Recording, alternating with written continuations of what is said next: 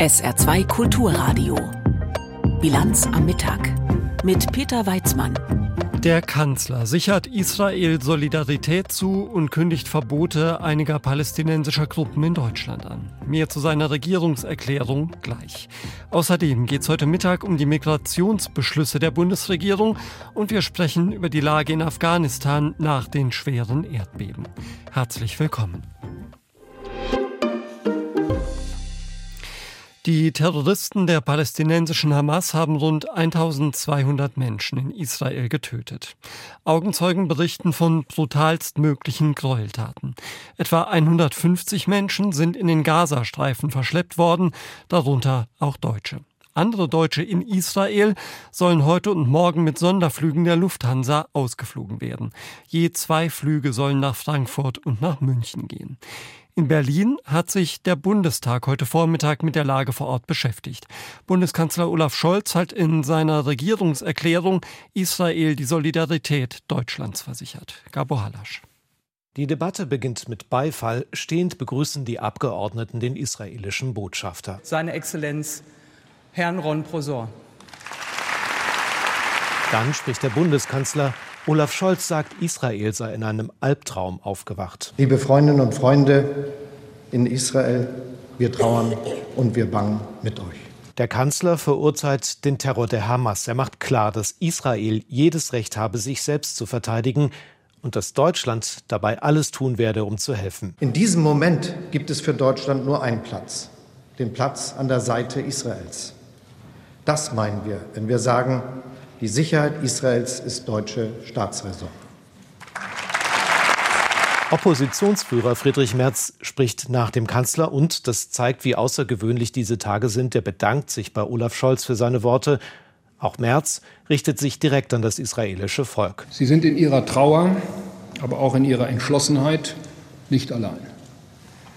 Jeder zivilisierte Mensch, egal woher er kommt oder an was er glaubt, und vor allem wir Deutschen stehen in diesen Tagen ganz besonders an Ihrer Seite und gegen diese unfassbare Barbarei. Der Bundeskanzler wendet sich in seiner Rede direkt an Palästinenserpräsident Abbas, nennt sein Schweigen zum Terror der Hamas beschämend. Scholz kündigt an, dass die Entwicklungshilfe für die Palästinenser überprüft werde und spricht auch über Bilder, die auf deutschen Straßen zu sehen waren, Bilder, auf denen Angriffe der Hamas auf Israel gefeiert wurden. Das ist abscheulich. Das ist menschenverachtend. Das widerspricht allen Werten, denen wir als Land verpflichtet sind. Hass und Hetze nehmen wir nicht tatenlos hin. Der Kanzler kündigt ein Betätigungsverbot für Hamas und Unterstützer an, auch für den palästinensischen Verein Samidun, der Terrorakte auf offener Straße gefeiert habe. Unionsfraktionschef Merz sieht das genauso. Wer für Terroristen Geld einsammelt oder offen mit ihnen sympathisiert, kann sich nicht auf Meinungsfreiheit berufen. Es sind Straftaten. Für die AfD redet Alexander Gauland. Er sagt, es reiche nicht nur Solidarität zu bekunden, er fordert, alle Zahlungen für die Palästinenser sofort einzustellen. Wenn die sogenannte Staatsräson mehr als eine Floskel sein soll, müssen die deutschen Zahlungen an Palästinenserorganisationen sofort aufhören, meine Damen und Herren. Das gilt für alle diese Zahlungen. Linken Fraktionschef Dietmar Barth spricht von einer neuen Qualität des Terrors. Die Solidarität sei absolut richtig. Er erinnert aber auch an palästinensische Zivilisten. Wir dürfen nicht vergessen, dass die Hamas nicht nur 1200 jüdische Menschen ermordet, abgeschlachtet hat, sondern dass sie auch die Menschen im Gazastreifen unterdrückt. Ich war im Gazastreifen, ich habe dieses Elend dort gesehen. Es ist furchtbar. Es ist furchtbar. Wir müssen uns bewusst machen, dass die Mehrheit der Bevölkerung im Gazastreifen aus Kindern und älteren Menschen besteht. Die Ampel und die Union hatten einen gemeinsamen Antrag eingebracht, der Israel die volle Solidarität zusichert. Am Ende stimmen alle Fraktionen zu. Damit ist der Antrag einstimmig angenommen und ich bedanke mich dafür. Es war eine emotionale Debatte, in der es viel Einigkeit gab und der Kanzler teilweise sogar Applaus aus allen Fraktionen bekam. Keine ungeteilte Zustimmung erhält der Kanzler für ein Treffen, das in wenigen Minuten stattfinden soll. Dann empfängt er den Emir von Katar im Kanzleramt. Katar gilt als Unterstützer der Terrororganisation Hamas. Unsere Hauptstadtkorrespondentin Nina Amin zur Frage, warum dieser Gast heute in Berlin empfangen wird. Eigentlich war ein gemeinsames Mittagessen geplant, unter anderem für ein 50-jähriges Jubiläum, denn so lange gibt es schon diplomatische Beziehungen zwischen Deutschland und Katar. Außerdem ist Katar ja auch ein ganz wichtiger Energiepartner von Deutschland, liefert Gas und ist sozusagen die Alternative zu russischem Gas für Deutschland geworden.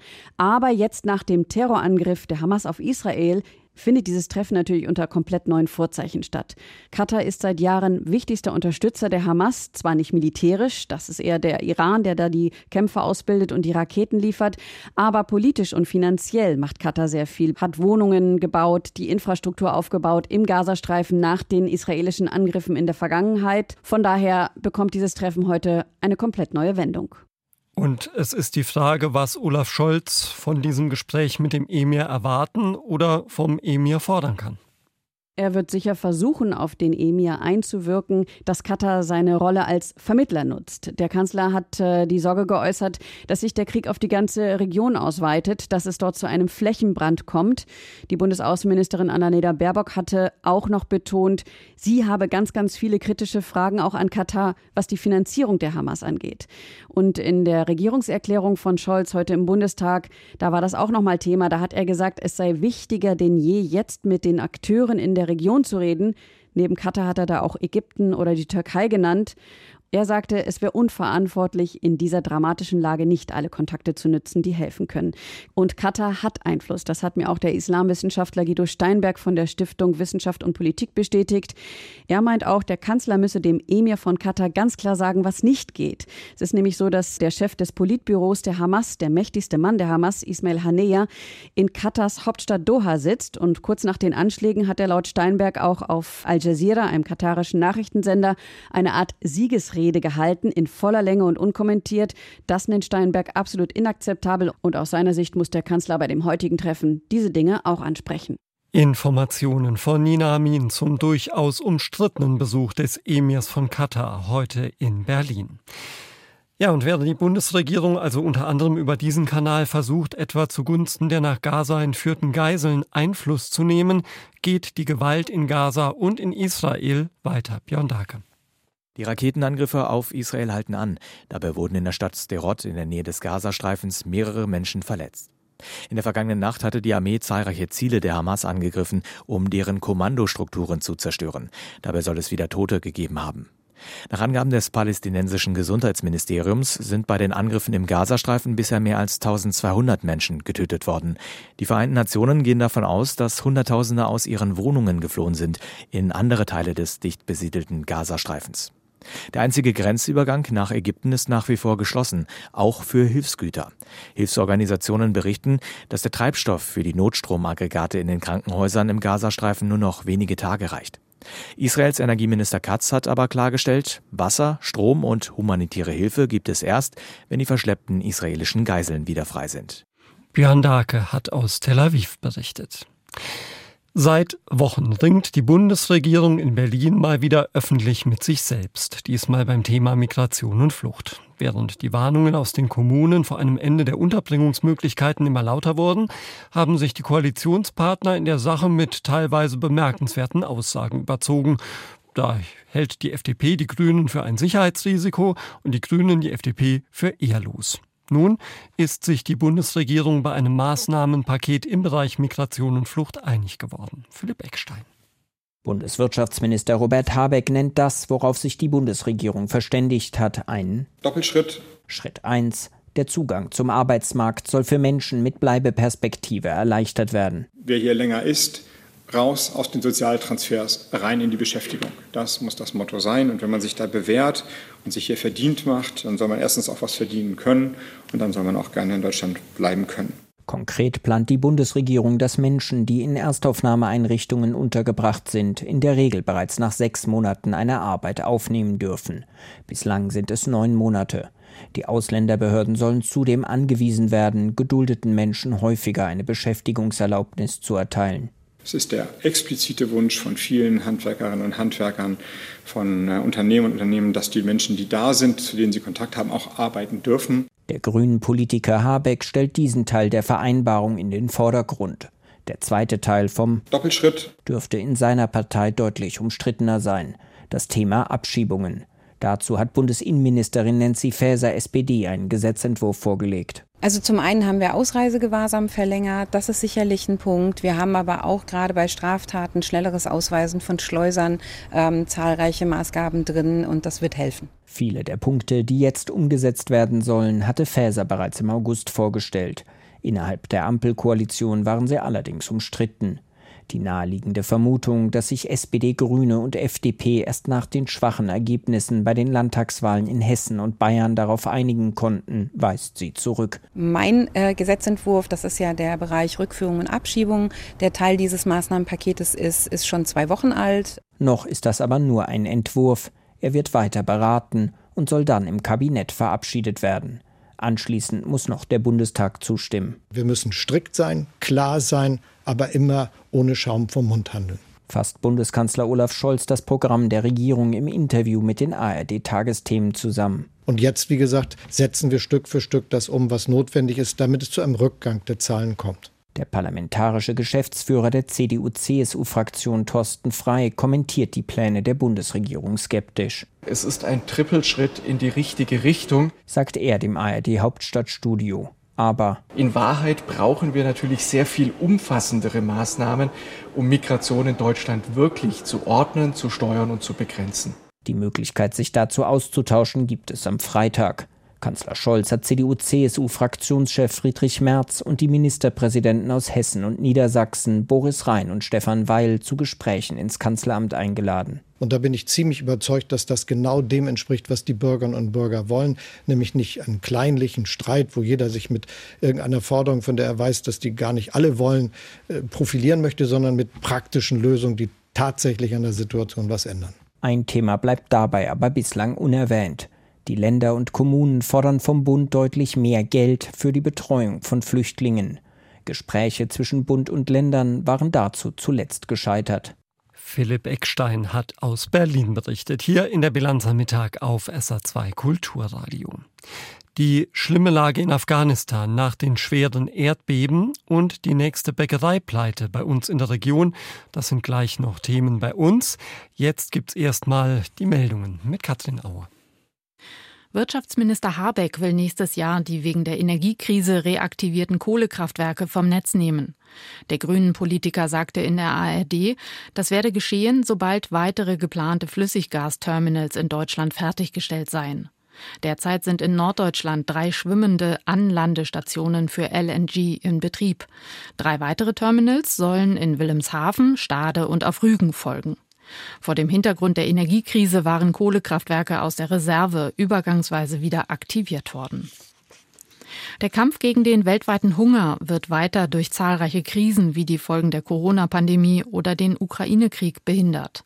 Nach Angaben der Welthungerhilfe waren im vergangenen Jahr 735 Millionen Menschen unterernährt. Das sind etwas weniger als 2021. Aktuell besonders betroffen sind demnach Staaten in Südasien und in Afrika südlich der Sahara. Laut Welthungerhilfe gibt es seit 2015 kaum noch Fortschritte im Kampf gegen die Unterernährung. Im Saarland sind von Januar bis September sechs neue Windräder in Betrieb gegangen. Nach den vorläufigen Zahlen der Fachagentur Windenergie kommen sie zusammen auf eine Leistung von rund 24 Megawatt. Im Vorjahreszeitraum waren nur zwei Anlagen gebaut worden. thank you Mehr als 2000 Tote, komplett zerstörte Ortschaften und nun das Warten auf Hilfe. In der afghanischen Provinz Herat hatte es ja am Samstag ein schweres Erdbeben gegeben. Gestern hat ein weiteres schweres Beben die Überlebenden in Angst versetzt und die wenigen Häuser zerstört, die bislang noch gestanden haben. Und die Straßen, die sind auch für die Helfer offenbar teilweise unpassierbar.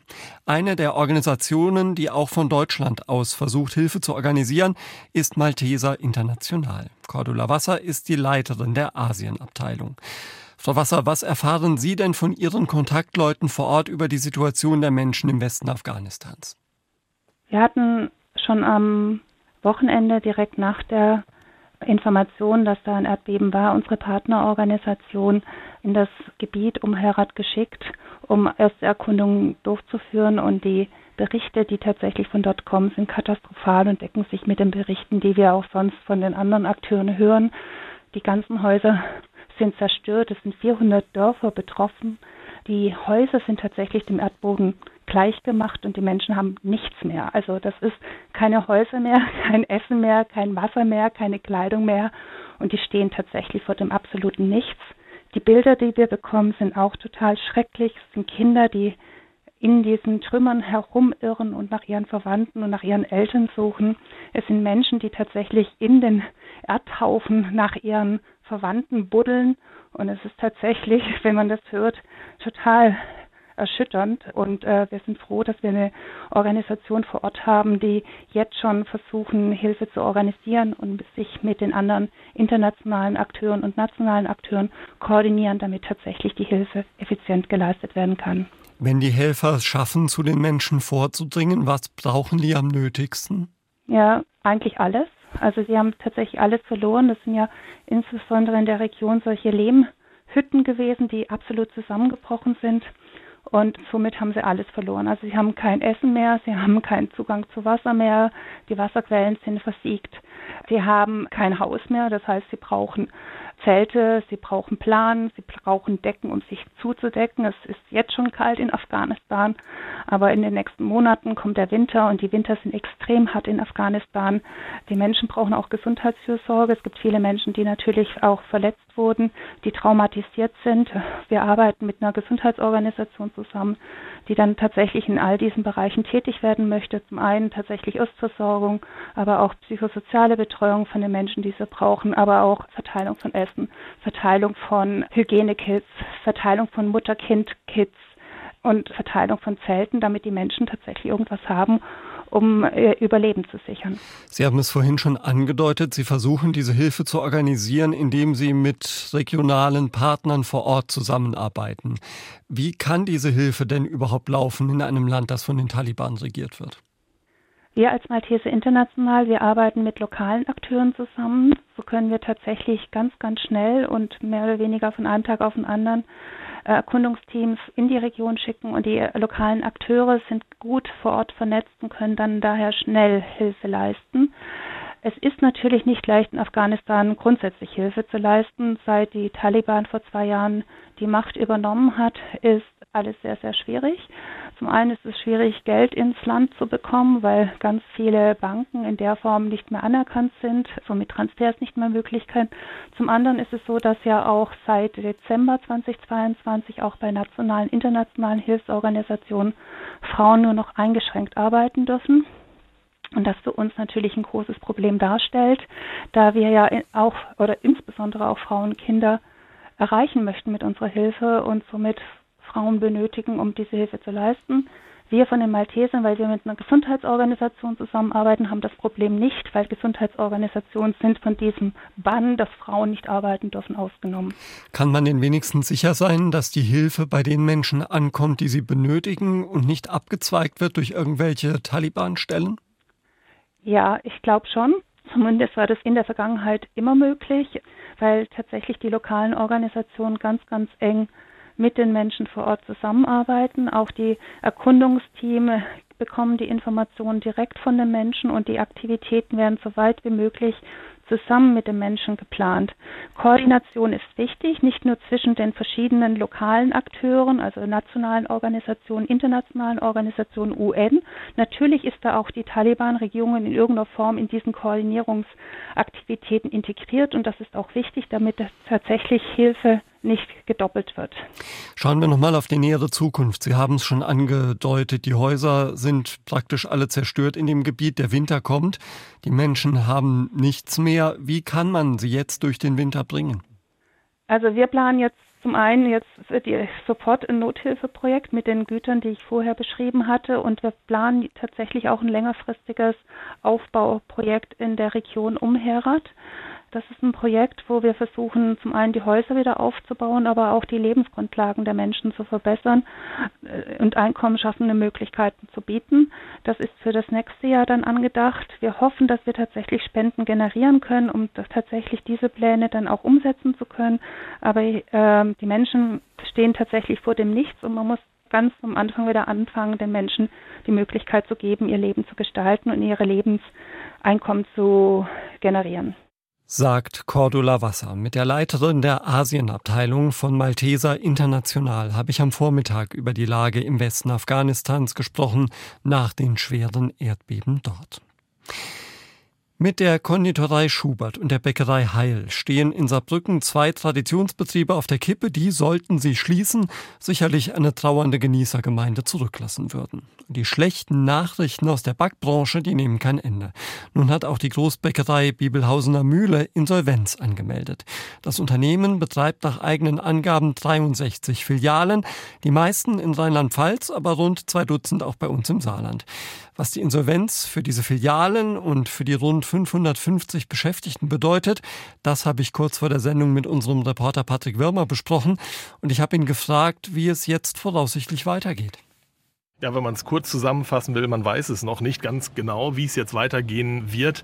Da werden jetzt auf jeden Fall die ersten Gespräche angebahnt zwischen der Eigentümerfamilie der Bibelhauser Mühle dort in Eil und einem möglichen Investor. Und natürlich mit am Tisch sitzt auch die Gewerkschaft NGG, die die Mitarbeiter vertritt. Und ich habe eben mit NGG-Sekretär Jerome Franz gesprochen. Zunächst einmal wird, es, wird der Betrieb ganz normal äh, weitergehen. Ähm, die Filialen werden weiterhin verkaufen. Äh, die Produktion wird weiterhin Backwaren herstellen. Der Insolvenzverwalter muss sich nun erstmal ein Bild verschaffen. Äh, wie es letztendlich weitergehen wird, das entscheiden vor allem die Gläubiger, aber eben auch Insolvenzverwalter und, ähm, und die Eigentümerfamilie. Zu den Gläubigern gehören allerdings auch die Beschäftigten und deswegen sitzen wir dort mit am Tisch. Da haben wir jetzt gerade den Gewerkschaftsvertreter gehört. Was sagen denn die anderen am Fortgang der Dinge Beteiligten, also Geschäftsführung, Insolvenzverwalter und so weiter?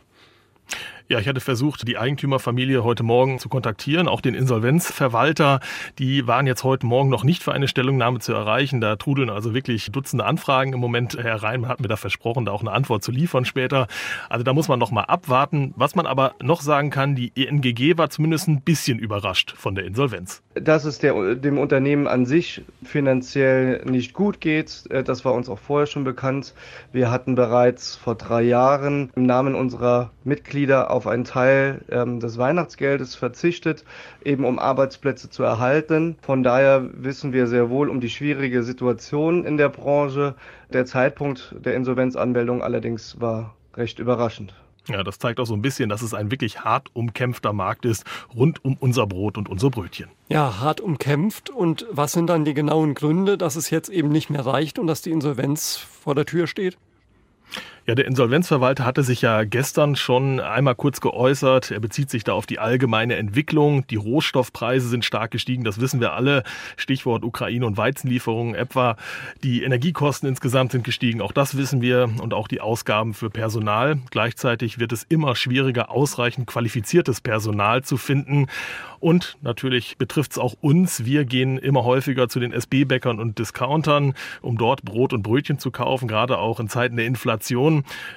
Das sind ja auch Argumente, die man von anderen Bäckereien kennt. Du hast eben schon mal das Café Schubert genannt und die Bäckerei Heil in Saarbrücken.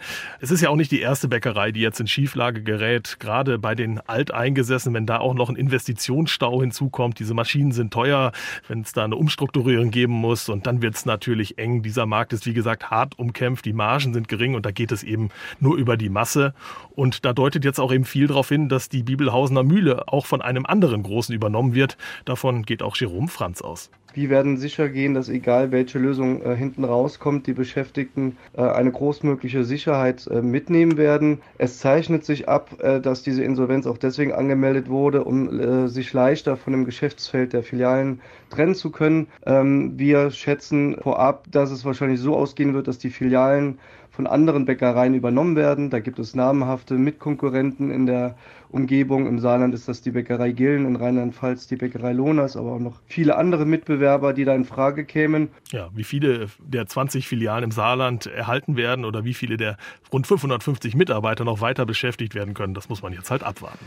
Das ist ja eine spannende Entwicklung generell, was die Backbranche angeht. Die Bäckereien Schubert und Heil sind ja im Vergleich zur Bibelhausener Mühle deutlich kleiner, aber offenbar ist auch die Bibelhausener Mühle noch zu klein für den aktuellen Markt. Wie geht das da weiter in der ganzen Branche? Ich habe jetzt natürlich keine Glaskugel, um da zu schauen, wie es da jetzt weitergeht. Ähm, wir merken ja, wie schnell die Entwicklungen im Moment auch überall sind, weltweit. Natürlich gibt es diesen Trend auch schon seit einiger Zeit, dass es natürlich immer mehr zu den Großen geht. Da werden äh, Produktionsstätten vergrößert, das Filialnetz erweitert, dass der Große eben den nicht ganz so großen Schluck, das haben wir wirklich in den letzten Jahren auch schon immer wieder erlebt. Natürlich droht da so ein bisschen die Vielfalt äh, darunter zu leiden, wenn es dann eben nur noch drei oder vier große gibt. Aber natürlich auf der anderen Seite, wir haben ja auch immer noch viele kleine Bäckereien, die sich auch immer wieder durchsetzen mit ganz individuellen Produkten und ähm, sich da nochmal zu behaupten wissen in den Nischen. Also ich glaube, so den ganz großen Abgesang auf die Vielfalt an der Backtheke, ich glaube, äh, den muss man jetzt noch nicht anstimmen. Mit der Großbäckerei Bibelhausener Mühle geht ein weiterer Betrieb rund um Brot und Kuchen in die Insolvenz. Über die Lage in der Branche haben wir gesprochen mit unserem Reporter Patrick Wörmer. Schauen wir noch auf das Wetter im Saarland. Am Nachmittag fällt immer wieder leichter Regen, es gibt aber auch trockene Phasen, Höchstwerte heute zwischen 16 und 20 Grad. In der Nacht weiterhin dichte Wolken, hier und da etwas Regen, Tiefstwerte nachts bei 15 bis 12 Grad. Morgen am Freitag zunächst wolkig, zum Nachmittag dann immer häufiger Sonne und trocken, Höchstwerte morgen 22 bis 26 Grad. Am Samstag zunächst dichte Wolken und Regen, im Laufe des Nachmittags von der Mosel her trockener und die Bewölkung, die Bewölkung lockert dann auf. Es bleibt aber windig und am Samstag wird es nur noch 15 bis 18 Grad warm. Am Sonntag ein Mix aus Sonne und Wolken nur noch 10 bis 14 Grad. Das war sie, die Bilanz am Mittag mit Peter Weizmann. Wir hören uns wieder zur Bilanz am Abend. Die gibt es wie immer um 17.30 Uhr. Bis dann. Tschüss. SR2 Kulturradio. Auslandspresseschau. Als Reaktion auf die Terrorangriffe der islamistischen Hamas greift Israel heute wieder Ziele im Gazastreifen an. Das Küstengebiet zwischen Israel und Ägypten wird von der Hamas kontrolliert. Auch heute wurden von dort wieder Raketen auf Israel abgefeuert. Angesichts der militärischen Reaktion Israels verweist die spanische Zeitung El País auf die Lage der Zivilbevölkerung im Gazastreifen. Israel hat jedes Recht, sich zu verteidigen, aber selbst unter diesen Umständen ist es verpflichtet, die Menschenrechtsnormen zu respektieren. Der Tod von Zivilisten im Gazastreifen durch israelische Bombenangriffe lässt sich in keiner Weise rechtfertigen. Dasselbe gilt für die kollektive Bestrafung in Form einer Abriegelung des Gazastreifens. Die dortigen Menschen haben die gleichen Rechte und Würde wie alle anderen Bewohner der Welt, und ihr Leben muss geschützt werden. Deshalb ist es dringend notwendig, einen humanitären Korridor nach Ägypten mit allen Garantien zu eröffnen. Dagens Nyheter aus Schweden betont, dass ein überlegtes Vorgehen auch Israel nützen würde. Eine israelische Bodeninvasion, um die Hamas unschädlich zu machen und ihre Kontrolle über Gaza zu brechen, ist verständlich. Aber Israel muss mit Urteilsvermögen handeln, alles dafür tun, damit keine Zivilisten sterben denn ein demokratischer Staat muss auch die Gesetze des Kriegs befolgen. Eine ganze Bevölkerung darf nicht ausgehungert werden. Außerdem liegt es im Interesse Israels, die Todesspirale zu durchbrechen. Der Tod gewöhnlicher Palästinenser verleiht der Hamas Macht. Israel muss, inmitten der Tragödie, die Fähigkeit bewahren, einen Schritt weiter zu denken. Auch de Volkskrant aus den Niederlanden warnt vor einer zu starken militärischen Reaktion Israels. Das Völkerrecht schreibt vor, dass Gewalt verhältnismäßig sein muss. Bei manchen Militäraktionen ist der Tod von Zivilisten unvermeidlich, vor allem in einem dicht besiedelten Gebiet wie Gaza. Aber der Tod von Zivilisten muss in einem vertretbaren Verhältnis zu den militärischen Zielen stehen. Eine gewisse Zurückhaltung liegt in Israels eigenem politischen und strategischen Interesse. Militärisch wird Israel immer gewinnen, aber die Ereignisse des letzten Wochenendes haben gezeigt, wie verwundbar es ist, solange die Palästinenserfrage nicht gelöst ist.